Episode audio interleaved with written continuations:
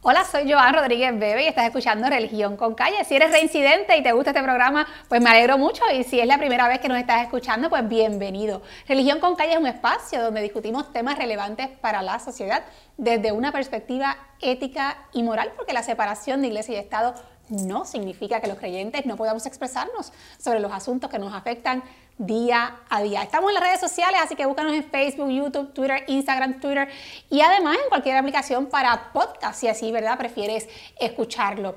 Pero lo más importante, en la página de Facebook de Religión con Calle, además de darle like, dale seguir y ver primero, como verás en pantalla, para que siempre que publiquemos un episodio te aparezca en tu página personal y así te aseguras que no te pierdas ninguno. Bueno, hoy vamos a estar hablando sobre el tema de la pobreza en Puerto Rico y cómo muchísimas iglesias eh, contribuyen a diario para enfrentar y erradicar este problema social. Y es así, aunque muchas veces, ¿verdad? Eh, yo diría que casi siempre esta, esta gesta de, la iglesia, de las iglesias en Puerto Rico no sale en primera plana, eh, no capta la atención de muchos medios de comunicación, pero es un hecho cierto. Muchas iglesias en Puerto Rico están en el frente de batalla tratando día a día de atender este problema social y darle la mano al prójimo en Puerto Rico. Y para hablar sobre este tema tengo dos invitados muy especiales. Hoy se encuentra conmigo el padre y sacerdote católico, padre Quique Camacho, que es el director de Cáritas de Puerto Rico, la organización de la Iglesia Católica que se encarga especialmente de la ayuda a las personas en posiciones desaventajadas y comunidades desaventajadas y también el pastor de la Iglesia Adventista de Puerto Rico, Luis Rivera, que es el presidente de la Junta de Directores de ADRA de Puerto Rico, que es la organización dentro de la Iglesia Adventista que también se encarga de esa ayuda a las comunidades y personas en situaciones económicamente vulnerables. Bienvenidos a ambos. Muchas gracias. Gracias por estar conmigo en este espacio. Así que me alegra haber logrado esta unión de, de ustedes dos conmigo en el día de hoy para discutir este tema. Ha sido un gusto para mí aceptar la invitación y ya conversar con ustedes acerca de cosas interesantes. Sí, gracias, gracias. Yo tengo que comentar que el tema de la pobreza en Puerto Rico como que ha estado siempre debajo de la alfombra. Y la realidad es que después del huracán María se ha comentado mucho de que se ha destapado ¿no? el rostro de la pobreza en el país, pero pienso yo que todavía como que hay que sacudir esa alfombra aún más, ¿no? Porque es un tema que, pues, que no se toca necesariamente con la urgencia o con la insistencia que se debería tocar. Recientemente se publicó una noticia en los medios del país donde eh, revelaron que en Puerto Rico de cada 10 niños, 6 se encuentran bajo los niveles de pobreza. Eso a mí me parece una cifra alarmante. Y también sabemos que en el país, yo diría que en la última década, un promedio de 300 personas se suicidan al año. Eso también, ¿verdad? Es un número impactante y la realidad es que no todos los suicidios están relacionados con el tema de la pobreza, pero sin duda alguna que las necesidades económicas que pueda atravesar, eh, por las que puede atravesar una persona, puede llevarla o llevarlo a una desestabilización emocional que le lleve a considerar el suicidio como una opción. Y aprovecho que estoy hablando de este asunto para dejarles saber que la Pontificia Universidad Católica de Puerto Rico, a través de la Clínica Interdisciplinaria para Asuntos eh, de la comunidad, especialmente a través de su oficina de manejo de pérdidas. Ofrece ayuda gratuita a cualquiera que esté pasando por alguna situación de pérdida, como verdad sería el caso de la pérdida de un amigo, de un ser querido, de un familiar, en un caso de suicidio. Así que yo, si usted está pasando por una situación como esta, no lo piense dos veces, llame a la universidad al 787 841-2000, extensión 2414. El teléfono aparecerá, aparecerá en pantalla, 841-2000, 2414. Allí eh, ellos cuentan con el personal especializado que les puede ayudar en una situación como esta. Así que lo que necesitas lo encuentras en la católica. No dejes de hacerlo, llama. Bueno, y hablando de dar la mano, como lo hace la Universidad Católica de Puerto Rico, me encuentro con dos personas que se pasan dando la mano a diario a través de, su, eh, de las organizaciones que presiden. Y quiero preguntarles, ustedes que día a día eh, se enfrentan a esta problemática, ¿cómo describirían el perfil de la pobreza en Puerto Rico, el rostro, la gente de carne y hueso. ¿Quiénes son los que tocan a sus puertas? Eh, son principalmente mujeres, madres solteras, son personas ancianas, son niños. ¿Cuál Cuénteme un poco, por favor. En su mayoría, en nuestro caso, son damas. Damas que, llegan eh, por diferentes eh, situaciones que enfrentan, ya sea por la pérdida de su matrimonio, porque comenzaron una familia sin planificación, pero también tenemos hombres que cayeron en situaciones como la que describe hace un momento, ¿verdad? Que, han eh, tenido problemas en su trabajo y han tenido como opción el suicidio eh, y, y, con eso se ha complicado su cuadro familiar y económico, de manera que han sentido en su momento la necesidad de tocar una puerta como lo es Adra Puerto Rico y allí han encontrado eh, refugio. Pero si nos ponemos a definir, por lo menos en el caso de Adra Puerto Rico y la Iglesia Adventista, un rostro o un perfil, yo te diría que no tenemos uno definido porque hay personas de todas las razas, de, diferentes niveles socioeconómicos. A veces nos sorprendemos que hay gente que, que ocupan un, un, buen nivel socioeconómico en su momento y que por alguna razón, como la pérdida de un empleo, entonces no ven una solución a su situación y siguen eh, yendo hacia atrás en su vida y en su momento sienten la necesidad de, que alguien le, les tienda la mano. Así que yo no veo que haya un rostro en particular, sino que vienen de diferentes sectores. Hay tanto damas como, como caballeros, hay gente joven, como hay, hay adultos mayores, hay gente de la mediana edad que siempre tiene necesidad. Y en el caso de Cáritas, pues nosotros también podemos decir que vienen de todo tipo, ¿verdad? Eh, de grupos eh, sociales, de género. lo que sucede es que, bueno, primero el tema de los hombres es un reto, porque usualmente la mujer es más abierta a aceptar que necesita ayuda. Entonces a veces eso nos preocupa porque vienen hombres, pero sabemos también que hay muchos que, que les dan vergüenza llegar allí. Admitir que necesitan ayuda. Exacto, entonces nosotros... Hay que romper con eso. Exactamente, es, mucho más difícil y hemos estado entonces buscando las alternativas, llegando a las comunidades, buscando otro tipo de, actividades para ellos.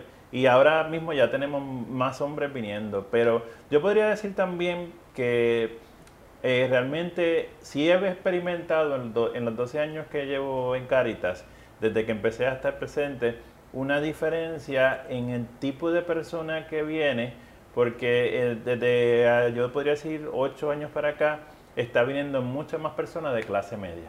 Cuando yo empecé en Caritas, se notaban que eran personas más de comunidades más empobrecidas eh, que venían y según la crisis económica ha ido apretándose, están viniendo muchos profesionales, que es lo, lo interesante del caso, ¿no? Personas que realmente trabajan, contables, hasta Pero que no les da bueno, que no les da. Hemos tenido abogados que han venido y, nosotros estamos bien claros, atendemos al que venga, ¿verdad? Pero cuando uno se pone a analizar un abogado que tiene una hipoteca y una deuda de 500 mil dólares, que tiene sus hijos estudiando en Estados Unidos y le van a embargar la casa, pues esa es una persona que necesita ayuda. O un profesional que era vicepresidente de una farmacéutica y se quedó sin trabajo por dos años, vive en Guaynabo, puede ser, en una buena organización, pero no tiene para poder sostener todas sus deudas. O sea, la, la, situación ha cambiado y nos ha hecho reenfocar o, o reevaluar la manera en que, que, damos e, énfasis a nuestros servicios y a la ayuda. ¿no? Interesante ese, ese detalle y les pregunto, usualmente, ¿qué tipo de ayuda vienen procurando? ¿Ayuda para alimento, vivienda, vestimenta, pago de colegio? ¿Qué viene generalmente? Nos sorprendemos que en un país donde hay bienestar social y deberían estar satisfechas todas las necesidades del ser humano, incluyendo la de alimentación, hay mucha gente que no tiene que comer. Y tocan la puerta para, obtener una comprita, arroz, habichuelas, salchichas, aceite, y con eso tú dibujas un rostro, una, una sonrisa en su rostro. Hay tantas otras necesidades, hay personas que no pueden pagar el agua y la luz. Eh, por diferentes razones, que debería ser un gasto ¿verdad? fijo en nuestro presupuesto, pero hay gente que cae en situaciones económicas donde no pueden pagarla y se le va acumulando y no es hasta que, en el caso de los hombres, como decía aquí el padre, que reconocemos que hay una gran necesidad, que entonces acudimos a buscar ayuda. Entonces ya la necesidad es tan grande que muchas veces lo que nosotros le podemos dar no es suficiente. Y es que no deja de ser impactante, ¿verdad? Cuando uno le escucha decir, hay gente que no tiene que comer. O sea, hay gente que a diario no tiene que comer. Entonces, ¿verdad? Seguimos viviendo la vida y hablamos de estadísticas, de números, de estudios, pero gente de carne y hueso que no tiene que comer. Es ¿qué vamos a hacer? ¿Qué se va a hacer, verdad, en la sociedad? Y por eso es que ustedes están invitados aquí, porque yo quiero también, eh, no para, en ánimo, ¿verdad?, de, como uno diría, de vanagloriarse, ni de, ni de, la decía, mira, esto que estamos haciendo, qué que, buenos somos. No, es para que la gente conozca la labor tan importante que hacen, ¿verdad?, eh, muchas iglesias en el país. Padre Quique, eh, ¿Qué ustedes hacen en Caritas? Que la gente, ¿qué ayuda generalmente le viene pidiendo y cómo se les ofrece esa ayuda?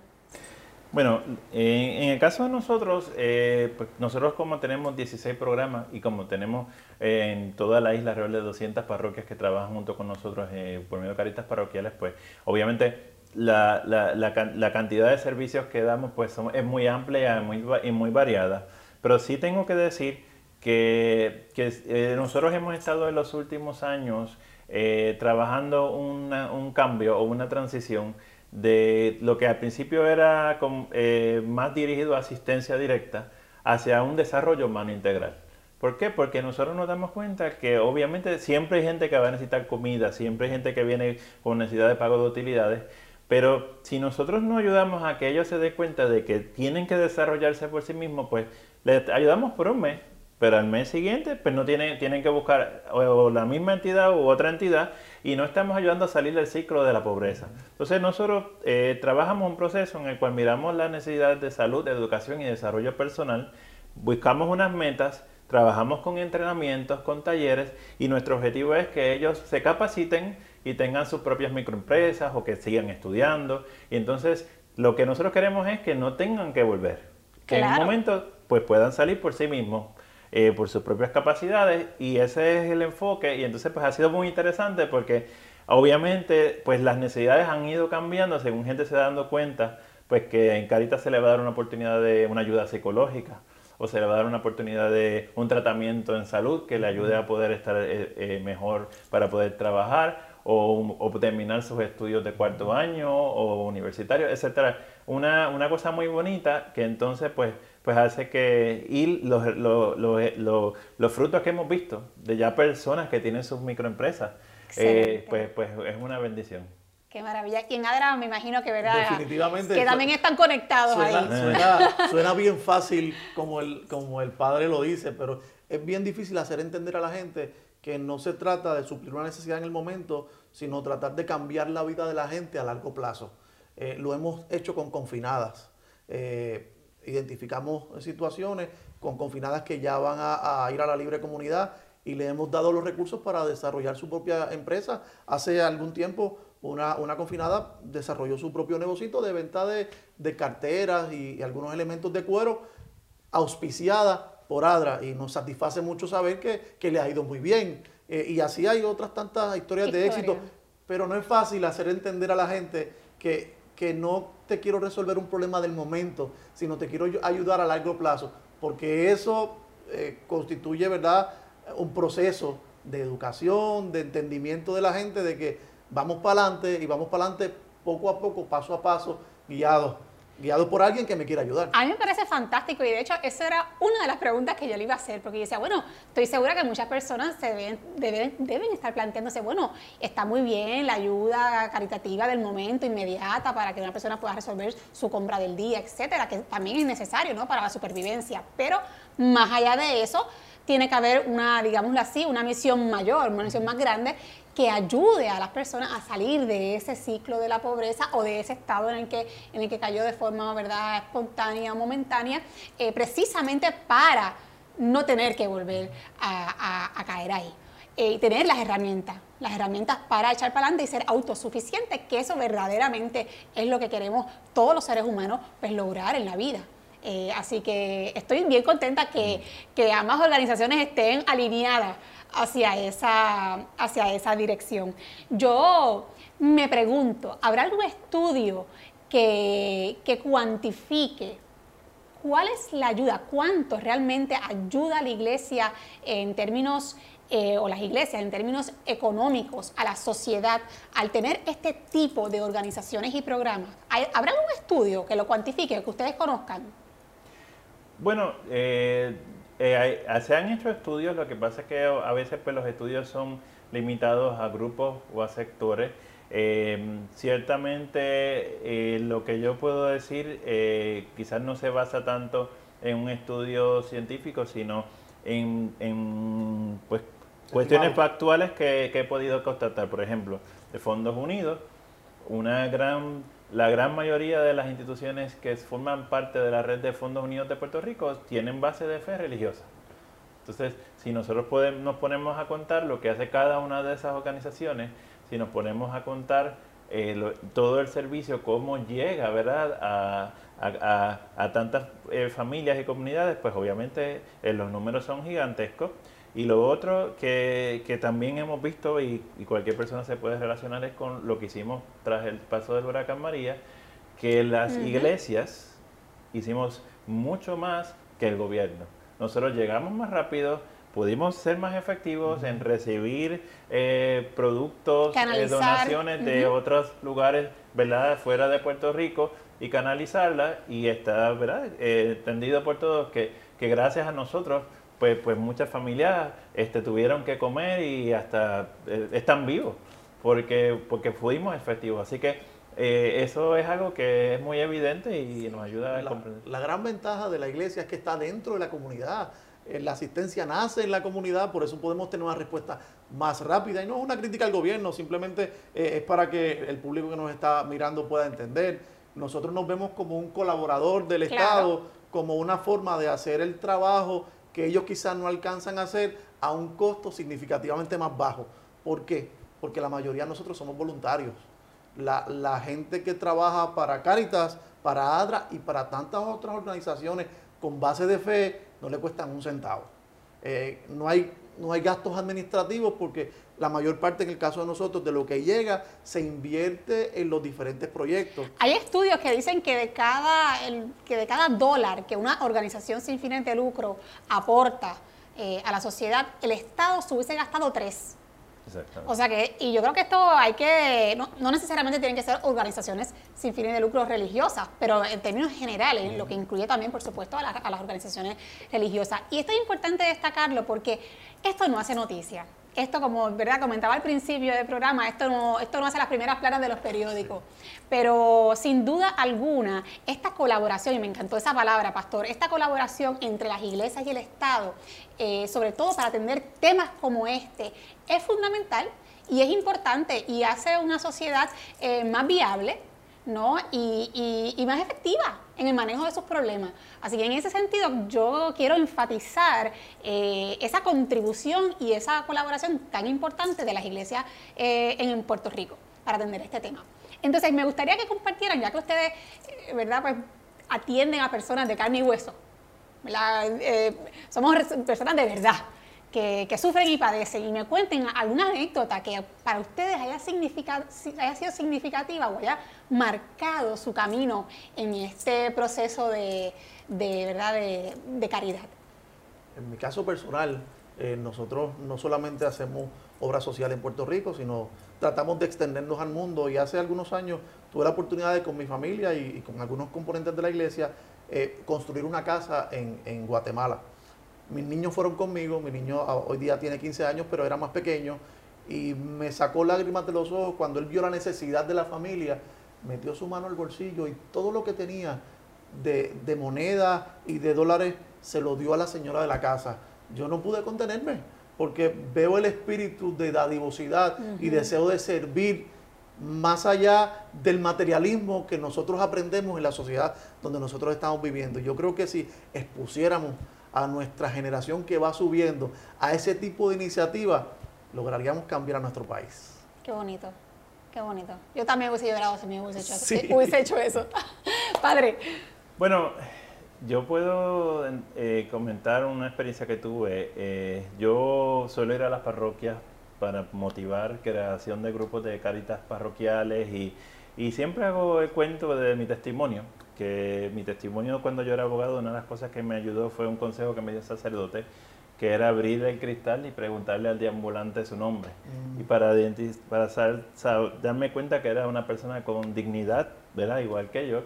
Y pues la cuestión es que eso siempre yo lo integro en mi testimonio cuando hablo de las misas. Y esta parroquia resulta que era una parroquia que había muchos deambulantes cerca de la parroquia. Y obviamente pues cuando acaba la misa la gente se me acerca, me dice, Padre, que, que, gracias por su testimonio, es una maravilla, este, voy a hacer eso, voy a preguntarle el nombre al deambulante, yo que, que chévere. Pero resulta que dos semanas después pasé por frente a la parroquia y había un deambulante con un rótulo bien grande que su nombre decía, mi nombre es Juan. Lo que significa que todo el mundo le había preguntado el nombre. y yo pues me sentí bien feliz, porque yo dije, bueno, qué bueno que se contagie eh, el deseo de de hacer feliz a otros, el deseo de tratar a, las personas con dignidad. De hecho, hubo una anécdota que yo vi en Facebook, de, en el Facebook de, el Facebook de Caritas, eh, de un señor que, procuró ayuda en Caritas y ustedes lo ayudaron y eventualmente pudo tener un hogar, una persona que no tenía hogar. Eh, y esta persona, según lo que ustedes relatan, pues todos los meses va y entrega un donativo eh, de la venta de las latas que recoge y va y lo entrega a Caritas para él también entonces contribuir y, y, ofrecer ayuda es que se trata de transformar la vida de la gente. Así, es. así que es una cadena. Yo creo que, ¿verdad? Cuando uno recibe ayuda, uno también quiere ayudar.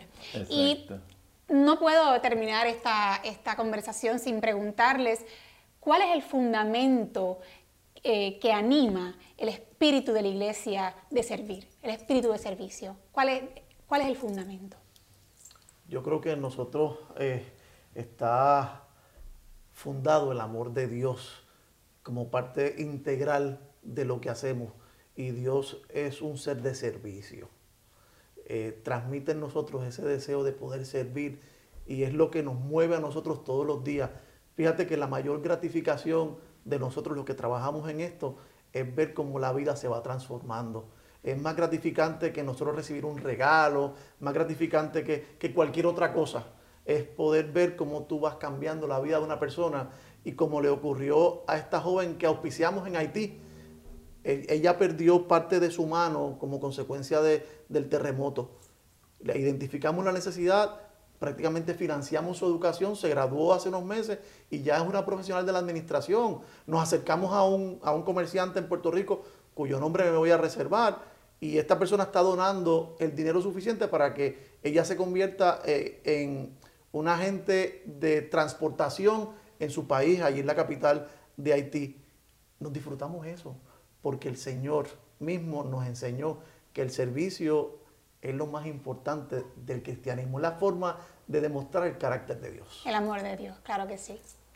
Pues sí, eh, una línea parecida, eh, nosotros lo, lo miramos como parte de la identidad de Caritas que la que diferencia a una entidad de base de fe cristiana versus una entidad, eh, ¿verdad? Quizás filantrópica, es que nosotros en Caritas miramos la caridad no desde que yo estoy aquí arriba y ayudo al que está allá abajo como que pobrecito, bendito, no. nosotros ayudamos de igual a igual. Porque, es una criatura igualmente. Una misma dignidad. A, dignidad amada por Dios. Y como eso fue lo que Cristo nos enseñó, amar al prójimo como a ti mismo, le damos el abrazo de Cristo a una persona con igual dignidad que yo, pero que en este momento está en una mayor necesidad o una situación de precariedad que necesita mi apoyo, porque podría ser que mañana sea yo el que necesite, como nos ha pasado. Hemos tenido personas que han sido donantes de Caritas y ahora son participantes de Caritas. Así que es muy bonito poder verlo de eso, como el abrazo, el abrazo del amor de Cristo, ¿no? Qué bonito. Bueno, Caritas está de fiesta. Este año son los 50 años de verdad de, establecido.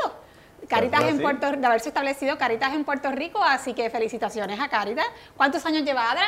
35 años. Ah, pues mira, este le van haciendo la carrera. sí, estamos un poquito más jóvenes. Estamos un poco más jóvenes, exacto. Así que, padre, eh, sé que tienen una gala. Me gustaría que diera la información. ¿Cuándo es la actividad? Claro que sí, tenemos el 16 de noviembre en la el Salón San Rafael de la Parroquia San José de Villacaparra. A partir de las 6 tenemos nuestra gala de aniversario.